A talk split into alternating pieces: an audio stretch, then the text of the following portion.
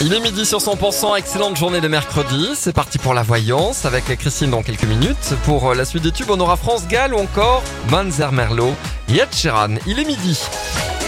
Les tubes et l'info, 100%. Bon, la suite des tubes, retour avec la rédaction sur 100% à midi, euh, le journal avec Cécile Gavod. Bonjour Cécile.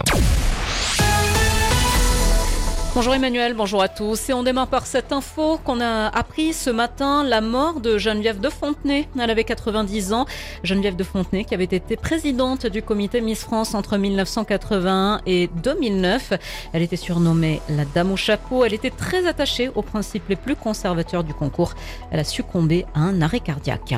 La justice donne raison à Atosca dans l'exécution des travaux de l'autoroute Castres-Toulouse. La justice administrative rejette les recours d'association contestant l'autorisation environnementale des travaux. Les travaux qui se poursuivent donc selon le calendrier prévu. Un appel à la grève lancé dans les Hautes-Pyrénées à l'hôpital de Bagnères de Bigorre. C'est contre la fermeture des urgences.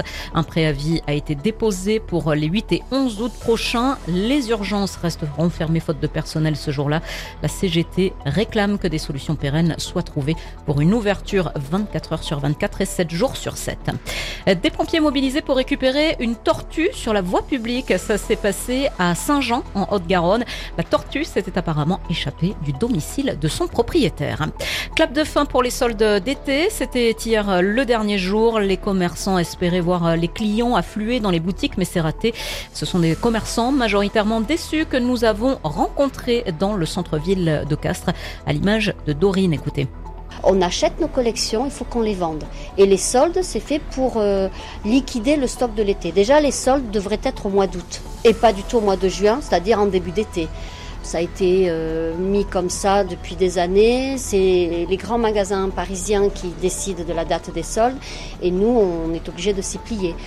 Mais les franchises, ils ont tellement de stock, tellement de stock, ils font des promos tous les mois, une semaine par mois ou trois jours par-ci, trois jours par-là.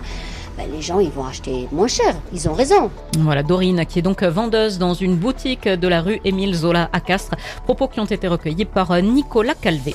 La nouvelle piste cyclable en cours de création à Toulouse sur le quai de Tournis. Toulouse Métropole a lancé un gros chantier pour améliorer les déplacements des piétons et des cyclistes sur ce quai.